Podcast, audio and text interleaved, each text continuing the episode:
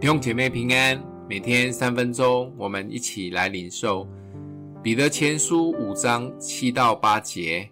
你们要将一切的忧虑卸给神，因为他顾念你们。勿要谨守警醒，因为你们的仇敌魔鬼如同吼叫的狮子，遍地游行，寻找可以吞吃的人。彼得前书最后一章谈到一些关于教会治理的事。一开头是给教会长老及牧羊领袖们的劝勉，领袖们要成为羊群生命的榜样，不是拿着权柄管教，甚至用情绪来掌控小羊，而是要按着神的心意来带领小羊们。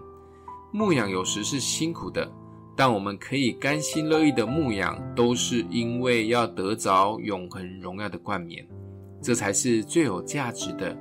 也是我们最大的动力，而一般弟兄姐妹也要顺服及谦卑的被领袖带领，更要常常的警醒小心。仇敌魔鬼就像吼叫的狮子，到处要吞吃我们。透过忧虑或谎言，我们很容易被掳走。要用坚固的信心来抵挡，即便经历短暂的苦难，也要咬牙撑住。相信主会自己加力量，这是很棒的劝勉与鼓励。这里有个描述魔鬼仇敌很真实的画面，就是吼叫的狮子。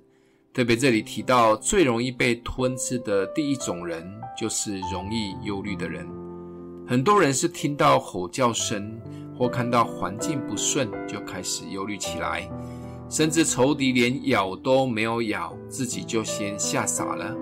就像基督徒必看的一本书《天路历程》里面描写的美幻宫门口的那两只吼叫的狮子。美幻宫是行走天路的人必会经过的一站，也是很棒很美的休息站。但很多人越走越近美幻宫的时候，就会被门口狮子的吼叫声吓到。心里忧虑的声音出来以后，就却步，甚至调转回头。其实就近一看，这些狮子是被拴住的，动都不能动，好像我们的生活一样。平常顺利的时候，信心满满；但困难一来的时候，就开始内心戏很多，甚至很多仇敌的谎言出现，把我们吞吃了。忘了我们的主是走在我们前面为我们开路的。记得忧虑的人是最容易被仇敌吞噬的第一种人。一有忧虑，记得马上来到主的面前交托。只有重担卸了下来，脚步才能轻松地继续向前。忧虑这一关一定要先突破。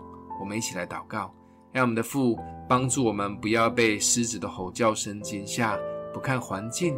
专注在对你的信心，也挪去我们的忧虑，卸下我们的重担。奉耶稣基督的名祷告，祝福你哦。